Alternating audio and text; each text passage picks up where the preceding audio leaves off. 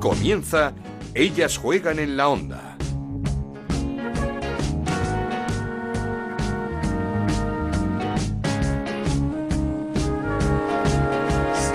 Hola, ¿qué tal? Bienvenidos una semana más a Ellas Juegan, este podcast de Onda Cero que dedicamos al fútbol femenino. Nos podéis encontrar cada semana en ondacero.es y en nuestra cuenta de Twitter en arroba Ellas Juegan o CR. Semana decisiva y ya sí que es la última porque entre el jueves y el viernes la federación comunicará qué hacer con la primera Iberdrola. Lo más probable que se dé por terminada la liga, la competición, con el Barça campeón y sin descensos. El problema viene con el tema de los ascensos, porque se barajan varios escenarios. Uno de ellos con dos ascensos y por tanto una liga de 18 el año que viene en primera, otro con cuatro ascensos y con una liga de 20 divididas en dos grupos de 10 el año que viene en primera Iberdrola. Una opción, una propuesta que no cuenta con el beneplácito ni de clubes, ni de jugadoras, ni de aficionados, porque nos parece a todos que dos grupos de 10 equipos es dar un paso hacia atrás en todo lo que se había conseguido en el fútbol femenino. Esta semana además tenemos que felicitar a Seila García, jugadora del Rayo Vallecano, por lo bien que nos lo ha hecho pasar en el fin de semana con ese Game Hair organizado por la Federación e Iberdrola que ha recaudado más de 100.000 euros para comprar material sanitario. Un torneo FIFA que ha ganado Seila, la jugadora del Rayo, y que además nos lo ha hecho, como digo, pasar muy bien. Ha sido muy divertido verla jugar al FIFA todo este fin de semana. Y esta semana tiene una protagonista especial que nos sorprendió a todos anunciando su retirada, una portera que a sus 35 años y tras 15 temporadas en el Athletic Club de Bilbao dice adiós no de la forma que le hubiese gustado, pero con una decisión ya muy meditada y tomada desde hace tiempo. Lo deja, nos deja Ainhoa Tirapu, referente dentro y fuera del campo, y ya la echamos de menos. Comenzamos. En Onda Cero arranca Ellas juegan en la onda con Ana Rodríguez. Y lo hacemos, como no, repasando la entrevista que Aitor Gómez le hizo a la propia Ainhoa Tirapu el pasado viernes en el transistor de Onda Cero, una entrevista íntima, muy personal, en donde Ainhoa Tirapu, pues como no podía ser de otra forma, nos volvió a sorprender. Pues de tantos años, 15 años, colgar las botas en una temporada tan rara y como esta, que no puedas hacerlo en un terreno de juego, joder, que me fastidia hasta a mí. Ya lo sé, pero bueno, al final era una decisión que había tomado al principio de temporada, en la pretemporada, en septiembre, antes de septiembre creo que fue ese.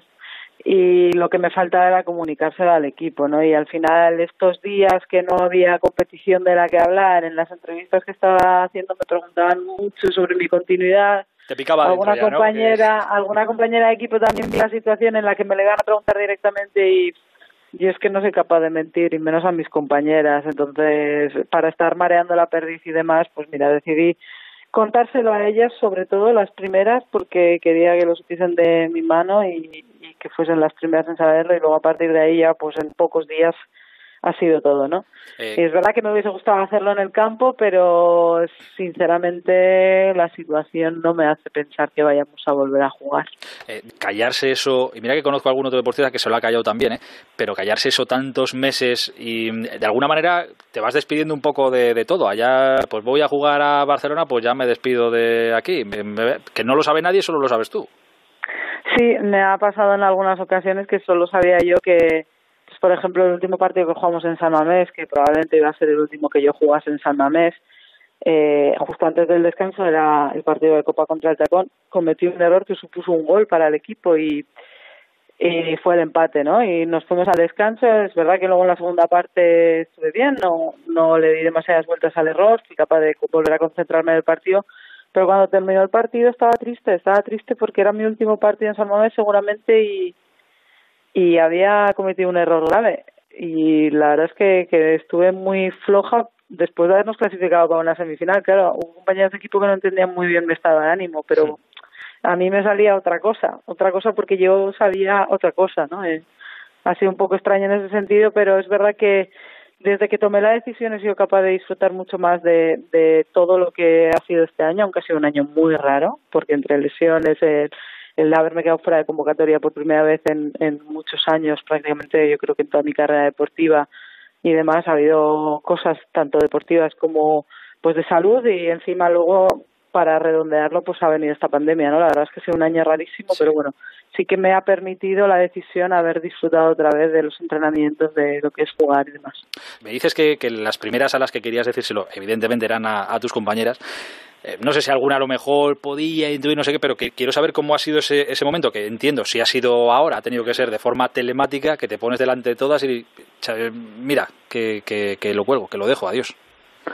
Sí, nos estamos eh, juntando todos los días sobre las 12 para hacer el primer entrenamiento del día juntas online y les pedí que se quedasen cuando terminase la sesión solo las jugadoras y cuando se fueron los técnicos pues hablé con ellas, luego hice una reunión con técnicos, ¿no? Pero eh, fue raro porque mm, normalmente en este tipo de cosas eh, recibes abrazos, no sé, hmm. me faltó el contacto humano, ¿no? Eh, ese día necesité un abrazo y como estoy sola en casa no lo recibí, ¿no? Eso sí que lo he echado de menos. Ellas me dicen que no se lo esperaban y bueno, eh, no lo sé, supongo que igual a lo mejor alguna se lo pudo imaginar, pero bueno, dicen que no, que no se lo esperaban y, y que les ha pillado por sorpresa. Me imagino en esa videollamada, no creo que haya habido videollamada en la que se haya llorado tanto y tanta gente a la vez.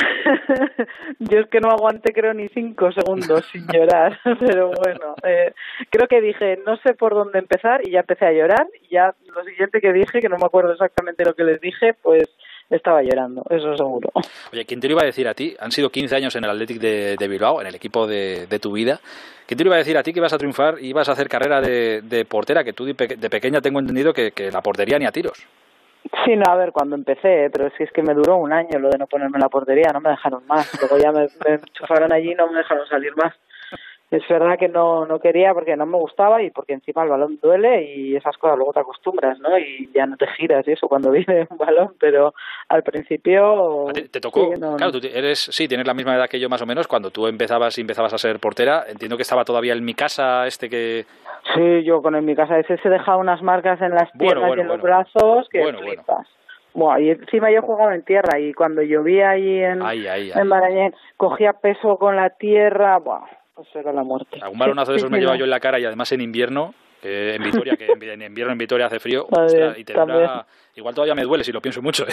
Sí, yo si me pongo a pensar igual también, ¿eh? igual me acuerdo de un mi casa tatuado en la pierna. Oye, em, han sido 15 años, em, ha sido... Es que Ainhoa Tirapu es verdad que, que ha sido de, las que ha luchado mucho en estos 15 años por, por, su deporte. Yo te recuerdo, ha sido la cara visible de muchas reivindicaciones. Te recuerdo hace poco eh, peleando por vuestro eh, convenio colectivo justo. Te recuerdo también eh, y escucharte cuando pasó todo lo de la selección con el antiguo seleccionador, con Quereda, etcétera. ¿Te vas orgullosa del fútbol femenino que dejas? Hombre, yo me voy orgullosa de haberlo intentado al menos, eh, porque al final de, lo que se trata yo creo que es de, intentar conseguir un mejor terreno para las que vienen por detrás. Las que estuvieron antes que yo lo hicieron, lucharon por lo que pudieron y, nosotras lo hemos hecho, ¿no? Y es verdad que hemos aprovechado una ola muy buena que fue a partir del Mundial de Canadá, que esto ha crecido exponencialmente y hemos eh, aprovechado la ola para apretar y conseguir los derechos que, que nos estaba costando mucho conseguir, ¿no? Y en ese sentido pues me voy contenta también de haber conseguido firmar el convenio porque nos costó mucho. Tampoco quiero incidir más en eso, ¿eh? con querer al seleccionador, etcétera, etcétera, te costó lo, el puesto en la, en la selección. ¿Es de los de lo peorcito que te llevas del, del fútbol? Fue, yo recuerdo súper duro el aterrizar en barajas y tener que atender a los medios porque eran muchísimos, no estamos acostumbrados, a lo mejor ahora yo estoy más acostumbrada a hablar con los medios que antes, pero me acuerdo que estaba temblando y, y mi compañera Melanie creo que lo notó y me agarró de la mano como diciéndome estamos aquí contigo, e, esa, esa sensación la tengo muy grabada. Es verdad que yo del Mundial de Canadá me llevo muchos sabores agridulces también por lo deportivo porque no, no estuve al nivel y, eso también me lo llevo como espinita pero también fue algo histórico que ha supuesto un punto de inflexión para el fútbol femenino, con lo cual tiene su lado positivo, ¿no? en el deporte no siempre las cosas salen como tú quieres y para mí por eso cuenta mucho más el camino y, el cómo intentas afrontar tú las cosas que el resultado final, porque el resultado final no depende solo de ti, ¿no? Y esas son las vivencias también que me llevo de todo eso. No, es que suelo ser bastante cañera conmigo misma. A veces me, autodestruyo un poco y he pasado épocas malas por eso también. Pero bueno, lo trabajo con mi psicóloga. Ahora soy consciente, soy capaz de decirlo sin que me suponga un daño. Ahora estoy tranquila y recuerdo aquello y no, no me hace daño, pero pero antes eh, cuando recordaba este tipo de cosas eh, me aceleraba, eh, me entraba insomnio y demás, ¿no? Pues es, cuestión de relativizar el, el error. El error existe, la decepción por no haber dado el nivel existe, pero lo relativizas porque hay otras muchas cosas buenas en el camino. Ha habido títulos de por medio, era la primera vez que se llegaba a un mundial y en esa clasificación para el mundial sí creo que di el rendimiento que, que se esperaba de mí y entonces me quedo con esas cosas buenas y lo relativizo todo mucho más, ¿no? Pero sí que he sido muy crítica conmigo mismo. Bueno, ya, ya, que, ya que veo que tienes buena memoria con, con los fallos y que eres muy crítica contigo mismo, voy a intentar aprovechar esa buena memoria, pero en el, en el aspecto positivo. Eh, si te pregunto por, eh, igual que te he preguntado por uno de los peores momentos que fue ese al volver de Canadá, te pregunto por el mejor, y me imagino que me vas a decir, pues los títulos cuando ganamos. Yo te voy a pedir que vayas un poquito más allá y que me digas qué momento vas a echar más de menos, yo que sé, una charla, un momento en el vestuario, en un viaje, en una concentración, eh, algo más concreto. Yo las risas con mis compañeras, eh, nos reímos un montón, tenemos súper buen rey en el vestuario. Pero si en Euskadi no nos reímos, dicen. Bueno, no, no, no nos reímos de cara al público, pero ya te digo yo que en privado sí, tendrías que ver nuestro grupo de WhatsApp. no, pero sí, eh, yo eso es lo que voy a echar al menos a mis compañeras y las risas que nos echamos. O sea, de verdad te digo, nos reímos mucho nosotras con, con nosotras mismas.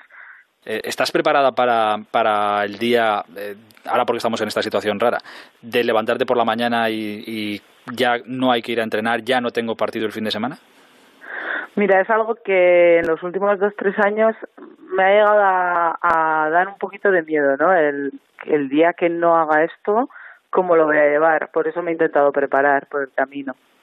Es verdad que tenía también la duda de si sería capaz de ver cuándo llegaba el momento de tomar la decisión, porque entiendo que no es fácil, ¿no? Renunciar a algo a lo que le has dado tantos años de tu vida. Mm, es difícil ver si ha llegado el momento ya o no, pero es que lo he tenido muy claro. Lo he tenido muy claro desde esta pretemporada y, y estoy tranquila. Y mis compañeros cuando se lo conté lo, lo que me decían era, bueno, es que te vemos muy segura de tu decisión, entonces estamos tranquilos también por ti. Y yo creo que, que por eso lo voy a llevar bien. He intentado pues tener opciones para para poder vivir de aquí en adelante, pues tanto tengo mis estudios como la excedencia en el trabajo, Química, o incluso los cursos, sí, o incluso los cursos de, entrenadora de porteras que he hecho, ¿no? Y del nivel uno de entrenador. Pues bueno, tengo mis opciones para para poder seguir adelante una vez que me retire del fútbol, porque yo era muy consciente de que esto se iba a acabar prontito. Al final las carreras deportivas son cortas. Eh, ¿Sabes lo que sería muy bonito? Cuando todo cuando se pueda eh, cuando se pueda. Pero un, un homenaje eh, a Ainhoa Tirapu Aricha Duriz en San Mamés. Ya bueno pero es que yo ya no me pongo perspectivas porque no tengo ni idea de lo que va a pasar en, mucho tiempo. Es como... además con, el grupo este el grupo este nuevo que, que lo va a petar, eh, Orsay, que se llama, ahí cantando Villa Libre, Dani García, De Marco y tal. Un concierto en directo. Claro, claro, claro. una vez que se puedan hacer eventos de masas, pues ya fútbol y música. Y música todo junto. concierto, vale, genial. Me parece, me parece buena idea. Pues ahora está en cuándo va a llegar ese momento, ¿no? Porque esta nueva normalidad no sé cuándo terminará. No sé, no sé. Es que hay tanta incertidumbre que me parece que ponerte metas a futuro es como un error. Yo esto lo trabajo mucho con mi psicóloga hace mucho tiempo. Mira, yo cuando caí en el pozo era una persona que tenía su vida estructurada a un futuro muy lejano. Y cuando esa estructura desapareció, pues yo me caí con ella. Y tuve que asumir que no todo dependía de mí en la vida, ¿no? Está, es así de sencillo. Y ahí aprendí a que los objetivos cercanos son mucho mejores que los lejanos. Y, eso que me dices de cuando caíste en el, en el pozo, ¿fue hace mucho o fue, eh, pasó por motivos deportivos, fueron motivos personales? Fueron motivos deportivos y fue en 2014, justo antes del Mundial, sí. ¿Sí? Sí. ¿Muy duro? Sí, no llegué a tener depresión, pero sufrí ansiedad y adelgacé un montón, eh, prácticamente no dormía, no comía. Sí, pero es, es muy típico en el deporte, lo que pasa es que no hablamos demasiado de ello al final la exigencia y la autoexigencia que tengo yo, por eso te he dicho antes que soy muy cañera conmigo misma, pero bueno, ya he aprendido con los años. eh, ahora me tomo las cosas de otra manera, pero en aquella época no me la tomaba de, esta manera, ¿no? No, claro, yo, yo es que era muy cuadri bueno, y soy cuadriculada, pero ahora a corto plazo. O quiero decir, me costaba, me costaba asumir porque hasta hasta cierto momento en mi vida yo todos los objetivos que me había propuesto más o menos los había conseguido con mayor o menor éxito, pero los había conseguido, ¿no? y, yo pensaba que si yo quería y, yo me esforzaba podía conseguir todo lo que me propusiera y, y no es así. Y es un mensaje que nos venden mucho. El querer es poder. Bueno, a ver, querer es intentarlo y, y estar más cerca de conseguirlo pero no todo lo puedes controlar y eso es muy difícil de asumir porque genera frustración si no lo controlas. Claro, tú eres de, del Athletic, tenemos ahí una final de Copa Athletic Real Sociedad eh, masculina que no sabemos qué va a pasar con, con ella. ¿Tú eres también de la idea de esperar sí o sí hasta que se pueda jugar con público? Hombre, yo es que yo como aficionada y socia te tengo que hablar desde el corazón y desde el corazón y la emoción el fútbol es con, con público y, pero luego entiendo que pues hay otras personas que tienen que valorar otros 800.000 factores. Pero yo como aficionada entiendo que, que una final se tiene que jugar con público. Imagínate que ganas el título y no lo puedes celebrar tampoco. Ya. Tienes que esperar hasta que se recupere la normalidad. no lo sé. A mí son situaciones que, que se me hacen muy extrañas. Pero bueno, eh, en la situación en la que estemos cualquier cosa puede pasar, porque al final eh, no, no sabemos, ¿no? Exacto. hace unos meses, ¿sabes en lo que pensaba yo? Decía, qué pedazo de año, el primer equipo en la final de Copa, nosotras en semifinales, imagínate que nos metemos en la final también nosotras, que ganamos los dos equipos, en eso estaba pensando yo hace unos meses. Y fíjate mírame ahora. en cómo estamos ahora. ¿eh? eh oye, Ainhoa, eh, tendremos tiempo de, de, hablar más, más adelante, ya cuando, cuando pase todo, cuando estemos todos mejor. De momento, yo solo te puedo decir gracias, felicidades por una carrera magnífica y que lo que venga a partir de ahora, que vaya todo lo mejor posible. Que tengas muchísima suerte. Muchas gracias. Un beso muy grande, Ainhoa. Otro para vosotros. Esto es Ellas juegan en la onda el podcast de Onda Cero, en el que te contamos todo lo que pasa en el fútbol femenino.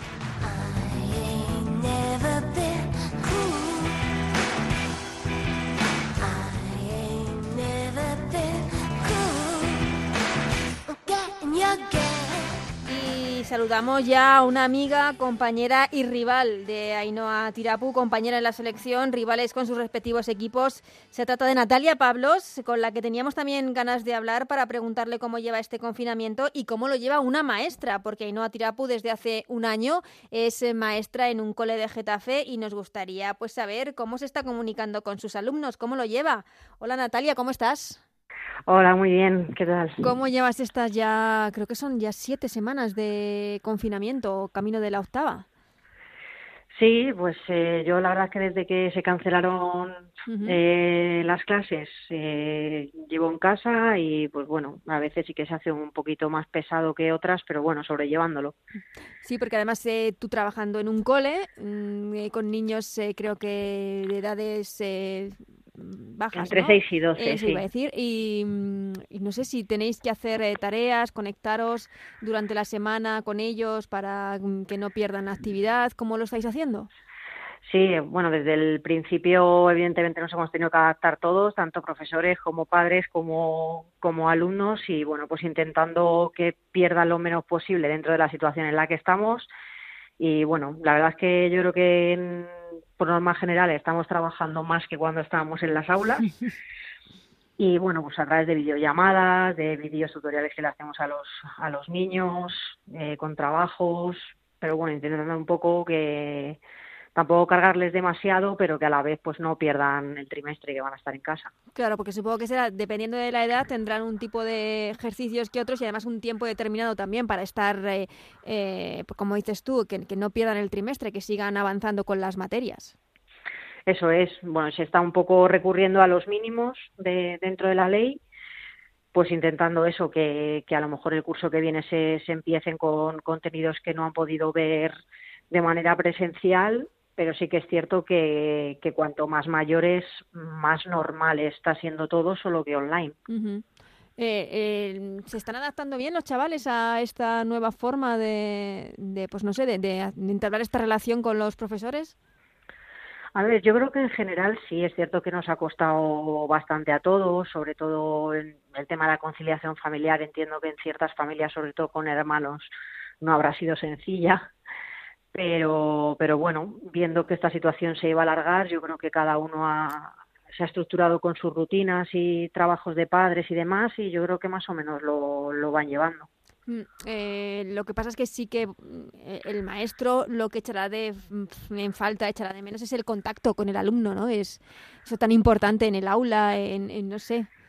Sí, sí, sí, bueno, sin duda y sobre todo cuando cuanto más pequeños son, mucho más echas en falta ese ese contacto y saber sobre todo si lo están entendiendo, si no, si tienen dudas. La verdad es que yo personalmente lo echo mucho de menos normal y ellos supongo que también echarán en falta ese contacto con sus profesores. Eh, ¿Tenéis ya la confirmación de que hasta septiembre no habrá que ir a, a clase a los colegios?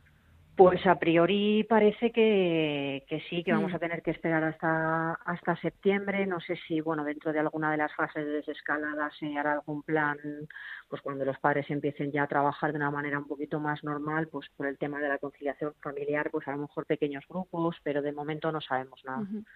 Y aparte de, de tu trabajo, que además me dices que te lleva bastante tiempo porque se trabaja más eh, de esta forma, eh, supongo que tendréis que preparar, que corregir, que estar todos conectados, primero con profesores, luego con los alumnos.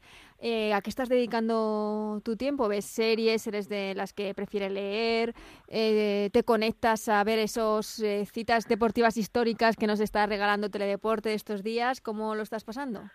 Pues bueno, he hecho un poco de todo porque, bueno, también estoy en contacto con el, con el trabajo en, en AFE que además está siendo, bueno, pues también con bastante trabajo por, por todo lo que está suponiendo a nivel eh, de fútbol. Y luego, pues bueno, con, eh, con series, ejercicio en casa y la verdad es que mucho Netflix. Estás tirando de, Netflix, ¿no? Sí, sí, sí. ¿Has salido a hacer deporte estos días en estas franjas horarias que, que tenemos? Pues de momento no, salí ayer a, dar un, paseo por ver un poco, pues bueno, la cantidad de gente y, un poco cómo se va desarrollando todo y pero la verdad es que prefiero esperar a que se estabilice un poco todo porque estos primeros días siempre son una locura de que todo el mundo quiere salir y, y creo que según a medida que avance la semana se podrá hacer deporte mucho mejor. Sí, seguro que sí, como pasó con los niños que el primer día fue una salida masiva y luego ya estuvo mucho más, mucho más controlada y regulada. Hablando del deporte, eh, esta semana es crucial. Eh, la federación se reunirá con territoriales para ver eh, qué hacer con las distintas ligas no profesionales. ¿Cómo, ¿Cómo, lo ves, Natalia? ¿Tú crees que se podrá retomar la primera Iberdrola o, lo ves complicado? A ver, yo personalmente lo veo complicado. Mm. Es cierto que que la decisión que se tome si finalmente se toma el, el cancelar la liga, pues habrá que ver también pues todo el tema de ascensos y descensos, mm. que, que seguramente no todo el mundo quede contento porque es muy complicado ante esta situación. Y, y, bueno, pues luego el deporte tiene ciertos matices que hacen que la situación sea más complicada para, para volver. Mm, eh, lo que pasa es que se está poniendo tanto énfasis en que vuelva la, la primera y la segunda división, que son estas ligas profesionales, mm. eh, con tantos protocolos, con tantas medidas de seguridad. No, sé si se podría aplicar esto a la primera Iberdrola. Hombre, yo creo que no. No. Creo que no, porque bueno, todo el mundo que conoce el fútbol femenino sabe las circunstancias en las que está. Yo no, mm. no sé si, vamos, creo que no todos los clubes tendrían acceso a ni siquiera tener horarios para que las, las jugadoras pudiesen entrenar de forma individual, que es como se pretende empezar, porque bueno, pues siempre estamos hablando de que hay ciertos equipos que tienen los peores horarios y al final esto requiere unas cosas que yo creo que la logística de los clubes femeninos no la tiene. Mm. Eh, en caso de que, como así parece, no se pueda retomar, em, ¿eres partidaria de, por así decirlo, el modelo holandés, temporada nula, todo se queda como está y no pasa nada, no hay campeón, no hay ascensos, no hay descensos, no hay nada? ¿O el modelo francés, eh, que ha dado un campeón al PSG, eh, los equipos que estaban en posiciones de descenso descienden y los que estaban en puestos de ascenso ascienden a falta de 10 jornadas? Uf, es que es una decisión complicada como para sí, sí, sí.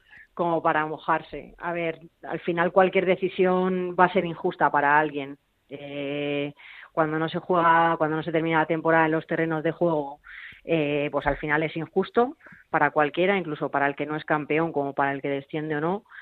Y a ver, yo creo que en este caso se, siempre es más fácil eh, nombrar a un campeón que decidir quién desciende y quién no. Entonces, creo que es una decisión bastante importante que tiene que tomar la, la federación y, y que espero y deseo que lo haga con, con el máximo cuidado posible, intentando pues mantener un poco todo como, como estaba. Mm. E, Estos eh, mm, escenarios que se prevén en caso de que no haya descensos, pero sí ascensos de dividir la competición en dos grupos, eh, no sé, ¿te gusta?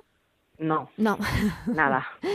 es, como un paso atrás, ¿no? Es como. Sí, ya es algo que ya vivimos hace 10 años, creo que fue. Esto está superado. Eh, no funcionó, eh, creo que las jugadoras nos, nos mostramos en aquel entonces en contra y, yo creo que sería dar un paso atrás porque eh, no hay ninguna primera división donde haya dos grupos en ninguna modalidad. Entonces, yo creo que eso tiene poco sentido. Si, si se llega a tener el año que viene una liga de 18 pues bueno, intentarla hacer lo más competitiva posible, que yo creo que los clubes en ese sentido están invirtiendo bastante económicamente para, para que eso sea así, traer jugadoras cada vez de mayor calidad, pero, pero desde luego lo de los dos grupos ojalá que no pase. No, eh, mm, las reacciones que estamos encontrando a través de las redes sociales y demás son todas contrarias a esta mm. posible decisión, que no quiere decir que se vaya a tomar, que es un, eh, algún tipo de escenario que se maneja mm. exactamente, pero que, que, no cuenta con el respaldo de, pues sobre todo de las futbolistas en, en este caso.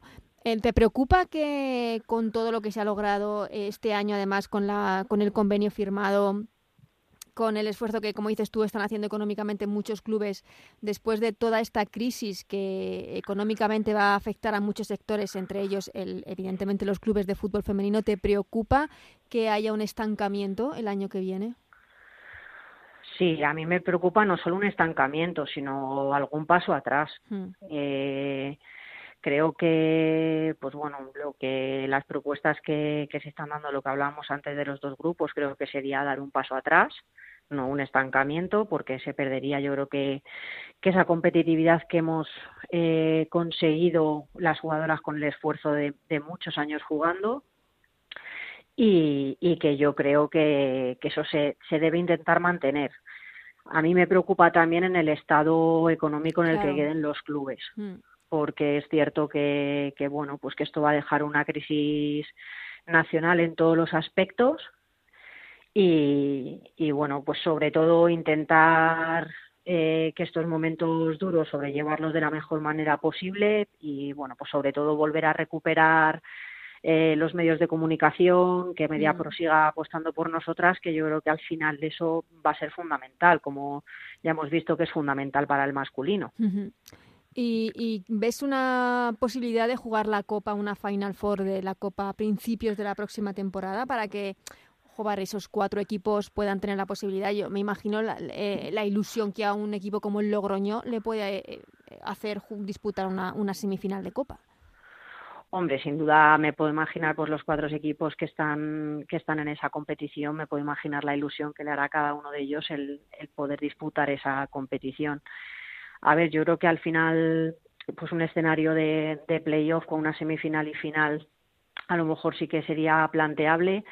Lo único, pues bueno, pues aquí habría que ver un poco, pues el seguir todos esos protocolos para, mm. sobre todo, garantizar la salud de, de las deportistas, porque bueno, esto no deja de ser un, un deporte de equipo y donde se aglomeran muchas jugadoras y que bueno que si hay mientras que no haya ningún tipo de, de riesgo y se haga en una fecha en la que todo ha vuelto un poco a la normalidad y demás yo yo no veo mal que, que se termine de esa manera hmm. En lo que esta semana nos ha sorprendido a todos, quizá ha sido ese anuncio de, de Ainhoa Tirapu, esa retirada cuando termine la temporada que desgraciadamente y muy posiblemente pues sea fuera del campo porque no se pueda retomar la competición. Eh, ¿Te ha sorprendido eh, esta decisión de Ainhoa? A ver, son 15 mm, años ¿eh? en el Athletic Club de Bilbao, o sea, no, estamos hablando de, Ainhoa Tirapu, son 15 temporadas defendiendo la portería del Athletic Club de Bilbao me ha sorprendido por, por el momento en el que estamos y pues bueno, pues siempre cualquier jugador, jugadora quiere retirarse en el campo y, y hacerlo pues, pues bueno, en este caso Lezama, eh, ante su, su afición y bueno, pues hacerlo como eh, de una manera normal suelen hacer todos los, todos los deportistas. Pero estoy convencida que, es una decisión muy, muy meditada. Yo no la conocía, pero está claro que después de 15 años en el Athletic y con la carrera deportiva que ha tenido Ainhoa, creo que era una decisión que ella ya vendría pensando de hace mucho tiempo y, valorando. Mm, eh, tú que has sido rival y compañera de Ainhoa, em, no sé, cuéntanos eh, cómo, cómo vas a recordar a, Ainhoa y, qué significa Ainhoa Tirapu para el fútbol femenino español. Pues es que precisamente yo creo que esta jugadora debe de ser recordada, bueno, primero por su evidente exitosa carrera deportiva que ha tenido, por, por todos los éxitos que ha conseguido y por para mí por ser una de las artífices de, del cambio hacia un mejor fútbol femenino. Yo creo que, que si por algo se ha caracterizado Ainhoa es por, por encabezar varias luchas dentro del fútbol femenino, por hacerlo con todo el respeto y protegiendo a, a todas las jugadoras del, de nuestro deporte. Y, bueno, yo creo que, que al final ese es un poco el, el gran sello al margen de lo deportivo que, que deja Ainhoa. Eh, ¿Crees que eh, primero tú, luego este año Ainhoa, crees que se está retirando una generación que ha sido fundamental para el crecimiento, para, para que ahora mismo estemos disfrutando como estamos disfrutando del fútbol femenino en España? A ver, yo creo que bueno, pues somos una, una generación que, que estamos entre los 34, 36 y bueno, pues creo que está un poco llegando el, el momento de, de esas jugadoras que hemos estado en ciertos momentos puntuales luchando porque el fútbol femenino mejorara y, y bueno, yo creo que, que todas las que nos hemos retirado ya, las que se van a retirar y las que van a continuar un poco más, eh, creo que se sienten orgullosas de haber pertenecido quizá a esa generación que, que ha ayudado a que el fútbol esté hoy en día como está. Y que han ayudado y mucho dentro y fuera del campo pues a tener un convenio colectivo a tener unas eh, bueno unas mínimas eh, condiciones de, de trabajo de logística en los clubes y, como decimos, a que podamos disfrutar de, un fútbol femenino que hace años era impensable, pues a través de los medios de comunicación. Sí, yo creo que, que, que se ha conseguido muchas cosas a base, a base de luchar, a base de, de pues bueno de alzar un poco la voz a veces pues eh, lamentablemente todas las los actos tienen sus consecuencias pero bueno yo creo que al final siempre hay una generación a la que le toca a la que le toca luchar más que a otra y, mm. las generaciones que vienen ahora tienen la responsabilidad de cuidarlo y que eso es una responsabilidad grande. Sí, como que parece que les ha caído todo ya del cielo, como que está todo hecho, pero pero esto hay que mantenerlo y, elevarlo.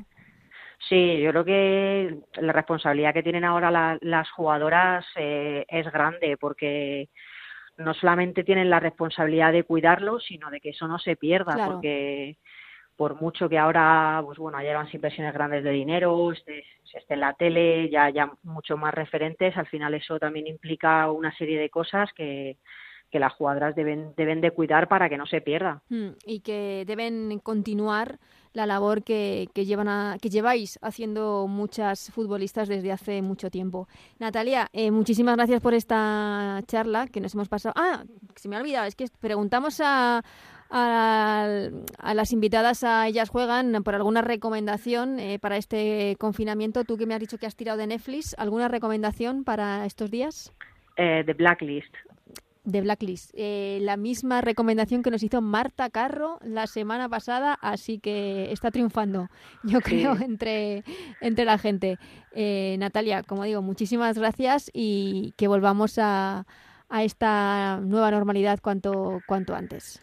Pues sí, la verdad que ojalá, muchas gracias por, por contar conmigo y, y eso, y espero que la próxima vez que hablemos pues ya sea con la Liga Iberdrola en marcha. Eso es, analizando lo que está pasando. Efectivamente. Muchísimas gracias, Natalia. Gracias a vosotros.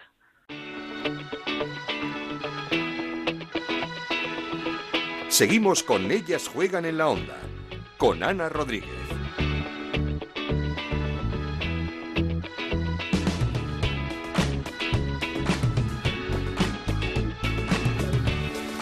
Y antes de terminar este especial sobre Ainhoa Tirapu, queremos también hablar de ella y de otros muchos temas con nuestra compañera Chantal Reyes. ¿Qué tal, Chantal?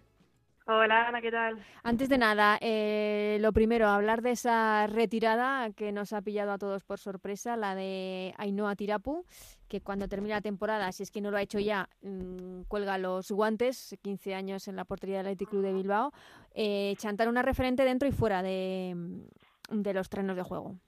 Totalmente, al final yo creo que es una de las futbolistas más eh, destacadas y comprometidas de, de, nuestro fútbol por lo que dices, por lo que ha aportado en el terreno de juego, ganando ligas, pero también fuera, que siempre ha sido una cara visible en esa pelea de las futbolistas por, por unas mejoras de, de condiciones, ¿no? Estuvo presente en, en la firma del convenio, fue eh, una de las portavoces en ese proceso que, que, fue tan largo y también estuvo presente en aquella carta que se presentó contra, contra Quereda en el Mundial 2015. Entonces, al final, una futbolista que ha, que ha luchado dentro de los terrenos, pero también fuera y que ha sido una de las claves para que para que las futbolistas del futuro tengan unas mejores condiciones.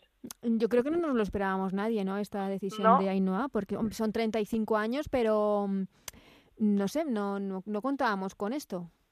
Totalmente. Yo pensaba que, que aún renovaría un par de años más, de verdad. ¿eh? Es que además me lo preguntaron hace poco y dije que no tenía constancia de nada, pero que apostaba por su renovación y, y resulta que todo lo contrario. Nos ha pillado por sorpresa y sobre todo una pena que tenga que colgar las botas uh -huh. sin, sin despedirse en el campo en el campo jugando. Y además el Athletic que, que estaba en una semifinal de Copa de la Reina que parece que se disputará más adelante y que también se perderá esa ocasión de llegar a la final no sí ahora hablamos de, de esos planes eh, de finalización de temporada que tiene la Federación Española de Fútbol pero Ainhoa Tirapu la hemos escuchado en la entrevista eh, en el Transistor. Es cierto que ha dicho que mm, pues que querría otro final, querría retirarse en el campo, pero que es una decisión muy, muy meditada y que la tenía tomada desde la pretemporada. Ya ves, ¿eh? o sea, al final lo que pensábamos nosotros, pues ya vemos que no se refleja mm. nada a lo que a lo que quería ella, bueno, si lo tenía tan claro, estaba claro que, que bueno, que al final pasara lo que pasara, iba a cumplirlo, pero bueno, es que es eso, que al final es una pena que no se pueda despedir en los campos y, y, y recibiendo una, una despedida pues apropiada, ¿sabes? Pero bueno, esperemos que al menos haga un homenaje o así mm. al Athletic le haga, que seguro que sí. Sí, seguro que sí, porque el Athletic Club de Bilbao hace muy bien estas cosas y, y lo tendrá pensado. Eh, estamos hablando eh, al principio del programa semana fundamental en la que se reúne la federación con las territoriales, se reúne por otra parte la asociación de clubes para decidir qué va a pasar con la primera Iberdrola Martes, reunión de asociación de clubes con las propuestas que ha, planteado la federación. La asociación de clubes eh, dirá lo que piensa las territoriales. Las territoriales se van a reunir con la federación el jueves junto a directiva de la federación, así que para el jueves o el viernes tendremos una decisión en definitiva. Eh, lo más, eh, por así decirlo, lo que se está oyendo, lo más normal es que se dé por terminada esta primera Iberdrola con el Barça campeón. Sí, parece que, que al final, eh, no sé si han recapacitado, pero sí que apunta todo a que el título es del Barça, falta la confirmación, como dices, pero bueno, yo sigo viendo un poco lagunas no en esa resolución, sobre todo eh, en una de las opciones que se baraja, que uh -huh. es la de hacer los dos grupos de 10 equipos es. por grupo, y yo creo que eso es un retraso muy importante, que al final ya tuvimos dos temporadas en esa situación y no fue para nada positiva, y al final eh, hemos visto esta temporada como el calendario era muy apretado. Yo creo que, que, incluir cuatro equipos de golpe más no beneficia a ninguno, también por toda la diferencia que puede haber de competición y de equipos y de plantilla. Y no sé, al final creo que tenemos que pensar en lo menos malo y aunque 18 equipos eh, van a suponer un cambio en el calendario, para mí es algo bastante mejor que una liga de, de, de 10 equipos cada uno. Sí, porque explicamos que eh, los escenarios que se barajan, eh, dos de ellos es, eh, no contemplan descensos eh, al finalizar esta temporada, o sea que ahora mismo los que ocupan esas posiciones de descenso, Valencia y Español, no descenderían y se baraja la posibilidad o de que asciendan dos equipos y, las, y el año que viene habría una liga de 18 o que suban, que asciendan cuatro equipos con una liga de 20, pero divididas en dos grupos de, de 10 equipos cada uno de ellos, que nos parece... Pff, un paso atrás eh, es que no es, es como, como que no es serio una liga profesional con dos grupos de 10.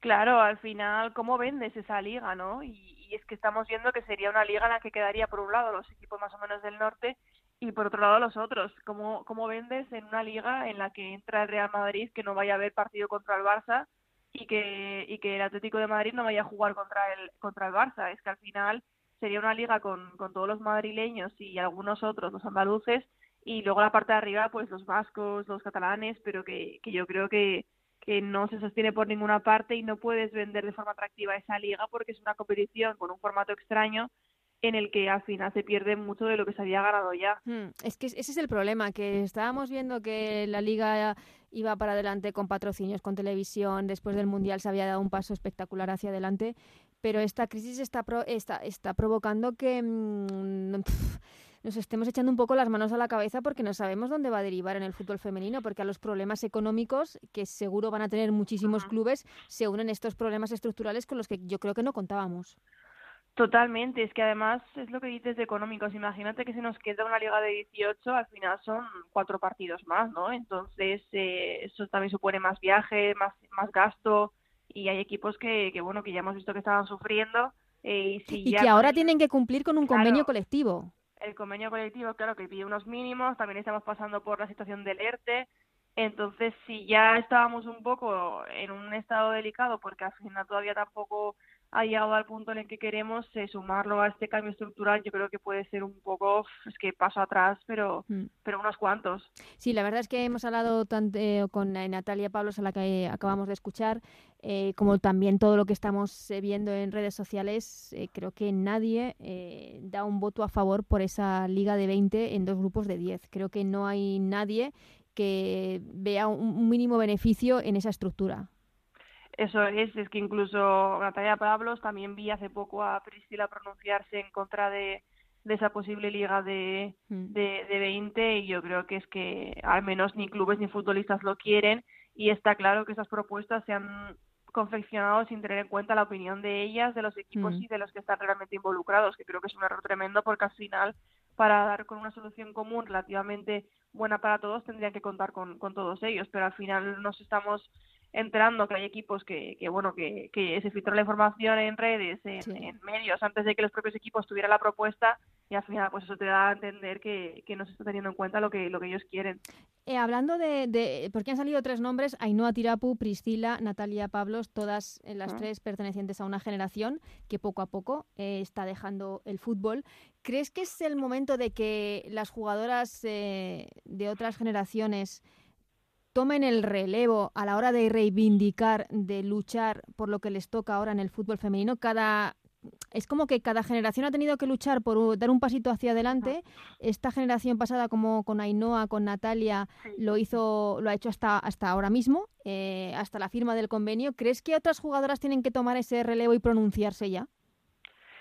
Sí, es que yo siempre he pensado que, pues también cuando ha pasado del convenio y todo, como que había muchas jugadoras que, que, que no se pronunciaba, que yo entiendo que al final eso va también un poco, pues me imagino que por eh, el club que les dice que no lo hagan o que haya que mantener discreción, perdón, pero es cierto que siempre vemos como cuando pasa algo eh, destacado, polémico, siempre son las mismas las que las que se pronuncian, ¿no? Supongo que ya con la carrera que tienen tan dilatada y al borde del final de ella, pues como que tienen menos que perder, pero es cierto que a veces sí que se echa de menos que, que futbolistas se pronuncien en, en base a todo. En este caso es esto, pero muchas veces es en cuanto a, otras cuestiones. Pero bueno, al final también es cierto que, por ejemplo, las más jóvenes han crecido en otro ambiente, con más facilidades, y supongo que, aunque están implicadas obviamente en la causa porque es para el crecimiento común, tampoco han vivido ese pasado tan complicado que, que las, que las veteranas sí. Pero sería un error eh, no asumir eh, por parte de nadie este relevo que está dejando esta generación en la lucha.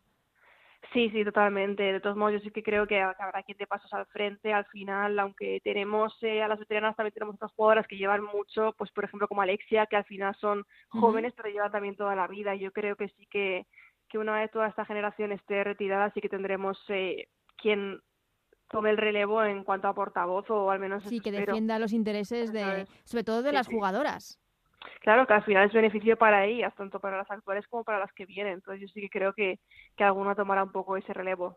Sí, porque hay un, un problema a corto plazo que se debe solucionar, que es esos derechos de formación, eh, que veremos este verano habrá problemas a la hora de, de los fichajes, cómo queda, cómo queda la historia con algunas jugadoras.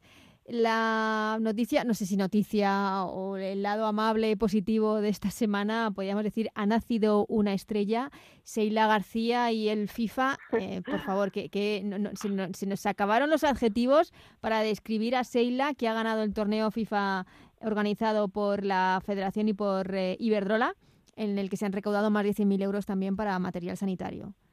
Pues sí, la verdad es que una de las favoritas, justo precisamente con, con Olga, la otra finalista, y la verdad es que está claro que se lo preparó mucho, estaba muy implicada y bueno, solo había que ver cómo celebraba los goles, las ocasiones falladas, las ocasiones en contra. La verdad es que fue un soplo de aire fresco, yo creo, ese torneo, porque bueno, no es nos ha dado la, ver, hemos visto la cara de las otra cara de las futbolistas. Sí, totalmente. Yo la verdad es que me, divertí más de lo que esperaba mm. y, creo que ha sido un, algo muy positivo también por lo recaudado y porque eso, porque se ha generado un poco de, de, ambiente, de bueno, de, ver fútbol de otra forma y pues eso, por ver a las jugadoras tan metidas en el papel como Seila, como Ana Torroda y bueno, yo creo que fue un, ese momento de Ana Torroda en semifinales contra Olga García diciendo Dios quiere que gane.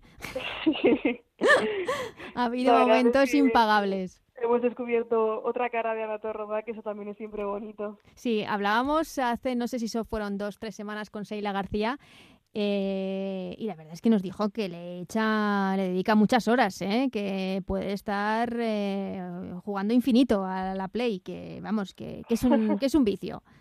Pues está claro que, bueno, que lo ha demostrado luego en, la final, ¿no? A ver si también le, le para la final internacional y, y bueno, y da otro, otro pasito ahí en ese FIFA.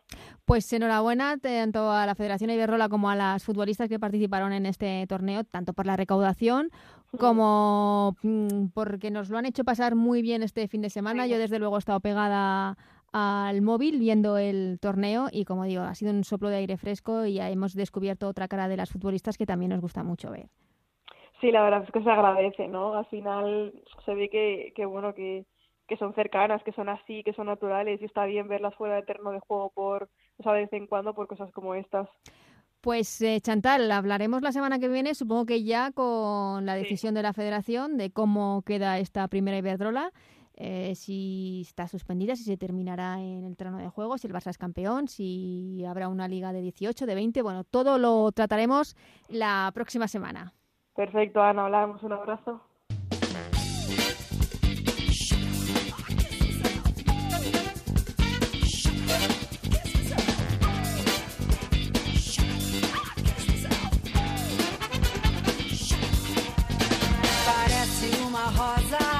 Pues hasta aquí este Ellas Juegan, que como veis lo hemos dedicado casi en su totalidad a Ainhoa Tirapu porque creemos que no puede ser de otra forma. Es una jugadora que se lo merece porque nos ha dado mucho tanto dentro como fuera del campo y cualquier tipo de homenaje será poco para, el, para Ainhoa, que esperemos, eso sí, que el Atlético de Bilbao, cuando sea posible, en el campo en San Mamés, sobre el césped, le haga ese homenaje que tanto se merece. Gracias a Juan Manuel Frasquete en la parte técnica que ha hecho posible este programa. Volvemos la semana que viene con la resolución de la primera Iberdrola, con la decisión de la Federación sobre la primera Iberdrola, sobre si se retoma, si no, si el Barça será campeón, cuántos ascensos habrá, no habrá descensos. Todo lo contamos la semana que viene aquí, en Ellas Juegan. Hasta entonces, que seáis muy felices. Adiós.